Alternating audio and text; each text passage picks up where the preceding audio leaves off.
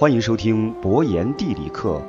今天我们来了解三国时期的蜀汉为什么不向南方发展，而是直隶北伐。公元两百二十一年，刘备于成都即皇帝位，立国号为汉。因其统治区域仅限于今天四川一隅，故而又称为蜀汉或冀汉。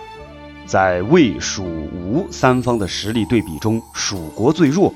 但自立国以来，蜀汉却连连以北伐为头等大事，为此穷兵黩武，征战不休。其实从地图上看，益州向南仍有大片蛮夷控制的区域可供开拓。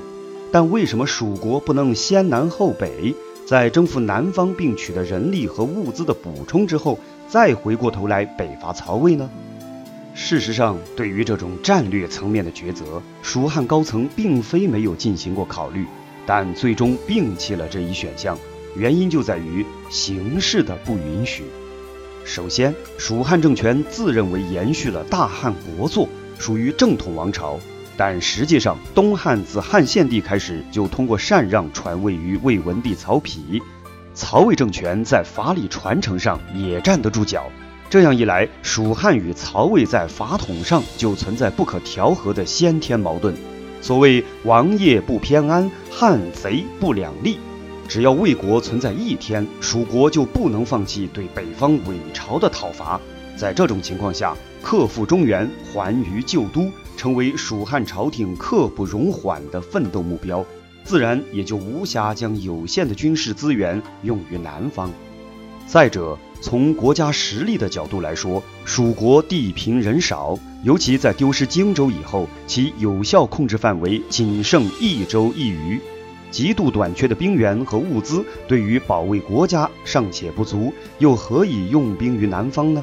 正如各种史料的记载，三国之中，蜀国的兵役和徭役最为繁重，最艰难的时候，蜀地的百姓要以区区百万人口养活十万常备军。这样的比例，即使在今天的很多国家都是吃不消的。然而，即使如此，面对魏国与吴国的双重威胁，蜀汉朝廷仍然觉得兵力捉襟见肘，以至于蜀人常感叹：“可用之兵不过两川，守北尚且不易，何以用兵南扩？”也许有人会问：“七擒孟获不就是诸葛亮主导的南征吗？”但要注意的是。这样的南征依旧是服务于北伐，因为对诸葛亮而言，大军倾巢北上，此前必须保证后院不能起火，所以我们才会看到以收服人心为宗旨的七擒七纵。换言之，蜀汉对南蛮的征服更多的体现为一种联盟，实则朝廷对南方部落的人力和资源并不能随意支配，而且在三国时期，南方密林瘴气，毒虫成群。对于这种尚且处于原始状态的九山一田，开发的成本太高，历时太久，蜀国在时间上根本等不起。由于西南方向云贵两地的文明程度太低，打下的土地不能耕种，部落的男丁也不好训练成军，蜀人在短期内只能满足于对方的臣服，然后调转头来向中原地区争夺生存空间。